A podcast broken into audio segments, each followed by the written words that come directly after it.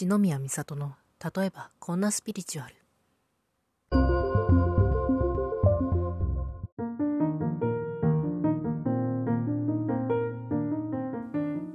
皆さんこんにちは。あるいはおはようございますか。こんばんはかおやすみなさいかもしれませんがソウルライトリーダー篠宮美里です。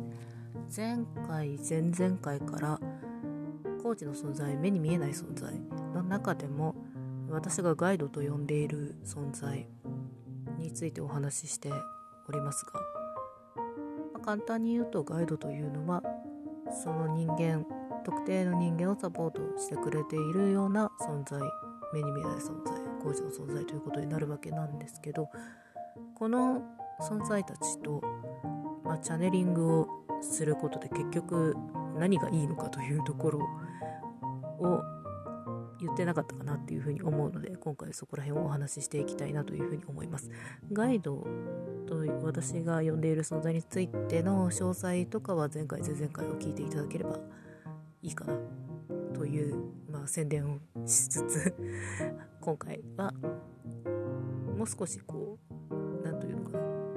メリットというか、うんまあ、ちょっとこう現金な話になってしまうんですがまあそういうところも触れていこうかなというふうには思っています。で、チャネリング、まあ、これもちょっとチャネリングについてもあのさらにガイドの説明の前にしていたりするのでそちらも聞いていただければ幸いですがこのチャネリングをガイドとすることによってどんないいことがあるのかというとですねまあ簡単に言うとそのガイドが得意としている分野だったり好きな分野だったりっていうところのアドバイスというのをもらえやすくなるっていうところですかね。でまあこれはいわゆる類は友を呼ぶということわざがあるように基本的にガイドというか目に見えない存在もその人の持っている波動というのかなオーラというのかなそういうのに近い存在ある程度近い存在っていうのが集まってくる傾向がありますのでやっぱり何かしらこうそのガイドの得意分野とかね好きな分野とかっていうのもその人その人間の方に通じるものっていうのがあることが多くて、まあ、なのでこうアドバイスというかこういう情報のやり取りができるとその人間側の方もすごくスキルアップというかスキルに限らないですけどまあ、すごく成長しやすい。そのアドバイスを取り入れてこう変化を起こしやすい。いいいい方向の変化かな。いい方向の変化を起こしやすいというメリットがあったりします。それがまあ一番大きいんじゃないですかね。チャネリングは基本的に情報のやり取りなのでまあいろんなメリットがあるわけですけどガイドとこうとりわけガイドとチャネリングをするという意味にあたってはそこが一番大きなメリットになるんじゃないかなというふうには思いますね。でそうですねなので例えばですけどその方がうーん絵を描いている方だとしますよね。これは趣味の範囲でもプロの方でもいいんですけど絵を描いている方ででがいらっしゃるとしてその方にやっぱりこういう絵というのかなに関するガイドがついていたりっていうことは結構多いんですよ。まあ、るいは直接絵を描くことに限らずもっと広い範囲で例えばその芸術分野にの知識に造形が深いガイドだったりとかあるいはもっとこう別の表現というか別の創作表現ではあるんだけど絵に通じるところ、まあ、絵に近しい分野であったりのガイドだったりっていうのも結構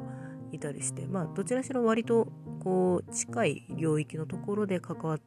いるそれを得意としているガイドっていうのがついているパターンというのが結構多いんですね。なので、まあ、例えばその絵を描いている人がちょっとこうマンネリ化してきたなんかこう自分の描いたものにちょっと納得がいかないというかなんかなんか違う気がするみたいなそういう風に感じるようになったっていう時とかにこう絵に関するガイドやアドバイスを聞いたりするとそのマンネリをこう打破するようなアドバイスが返ってきたりっていうことがあるわけですね。まあ、そういうやり取りができる。で、これはもちろん、あの、人間の間でもできるわけですよ。人間の間でも、例えば、まあ、同じように絵を描いている人で、まあ、同僚ではないですけど、なんていうのかな、こう、仲間みたいな感じ。で、その中でこう、やり取りしていく。やり取りして、で、こう、相談してって、みたいな。で、なんかアドバイスもらってっていうことももちろんできるし、あるいはメンターが、うん、まあ、メンターだったり師匠だったりっていうね、その教えを請うてる人がいる場合は、その人に聞いて、それでアドバイスをもらうっていうこともできるわけですけど、この人間の間でこういうね、やり取りをするというかアドバイスをもらったりするっていうのとこのガイド目に見えない存在工事の存在からアドバイスをもらうっていうところの何が、違ってくるのかっていうとこう人間の視点私たちが一般的に持ってる人間の視点からではなかなか見えないようなところから見たアドバイスがもらいやすいっていうところがあると思います。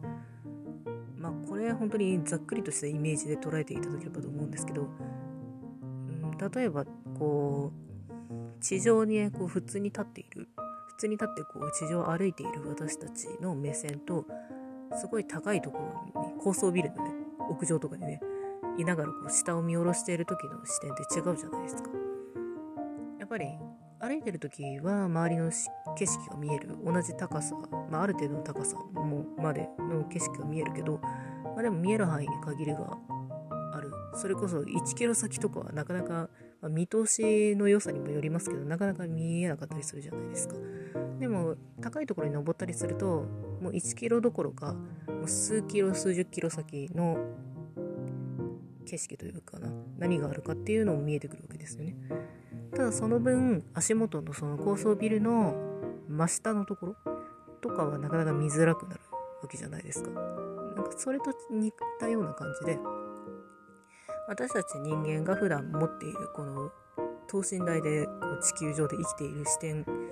とはまたちょっと違う視点から物事を見ていることが多いのでガイドとかの目に見えない存在っていうのはなのでそういう目線から見たアドバイスをもらえる人間同士でこういろいろねアドバイスもらったりとか情報やり取りしたりとかっていうのとはまたちょっと違う目線からもらえてっていうことがあるっていうのが大きな利点かなと思います。大体の場合はまあそうですねガイド側とか目に見えない工事側の存在とかの方が高層ビルの 屋上からこういろいろ見ているっていうイメージに近い感じなので基本的にはこう広い視野すごい広い視野とかもしくはこう長期的な視野ですかね。こうその広さをこう時間的に捉えれば長期的な視野でっていう感じでアドバイスをもらえるっていうことも結構あります。なのでそこら辺は、うん、使い分けなのかなって思いますね。もちろんすごい今その場ですぐにできることっていう意味では人間から直接アドバイスをもらった方がやりやすいというか分かりやすいということもありますし、まあ、もう少し長期的な視野でなんかこう数ヶ月とか数年単位とかでっていうのも含めて見たいっていうのであれば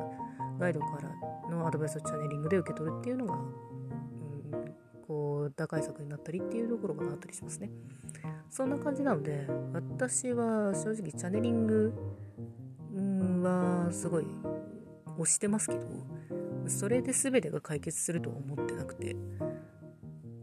までもこうコミュニケーションとか情報のやり取りでこう自分が情報を得ていく過程、まあ、提供することもありますけどね情報のやり取りをしていく過程においてこうもう一つ手段として持っておくとすごく便利だよっていう感じのスタンスでやってるますね。なのでなんかそこら辺のこうイメージなんとなくお分かりいただけましたでしょうか？なんかそういうちょっとイメージの違いというかまあその受け取れる情報の傾向の違いっていうのを押さえておいていただけるとうん案外こうなんというのかチャイリングに対する怪しいイメージとかってまあねあるある方もいらっしゃると思うんですけどそういうのもちょっとね薄れていくんじゃないかななんていうことも思っています。最後ちょっと話が それちゃったんですけど今回はこの辺りでちょっとお話を最後にまとめるとガイドのやり取りチャネリングでのやり取りのメリットっていうのはまあその分野特定の分野とかが好きだったり得意だったりする存在からこう普通のというか通常こう私たちが生きている中でやっているような人間間の情報のやり取りとはまたちょっと違うような情報をこう受け取れるっていうところがメリットになるっていう感じですかね。ぜひぜひ参考にしていただけましたらというか参考になりましたら幸いです。まあこんな情報をね、私は結構ブログとか SNS とかで発信していたりしますので、よければそちらもチェックしていただけましたら嬉しい限りでございます。というところで今回はこの辺りでまた次回お会いしましょう。バイバーイ。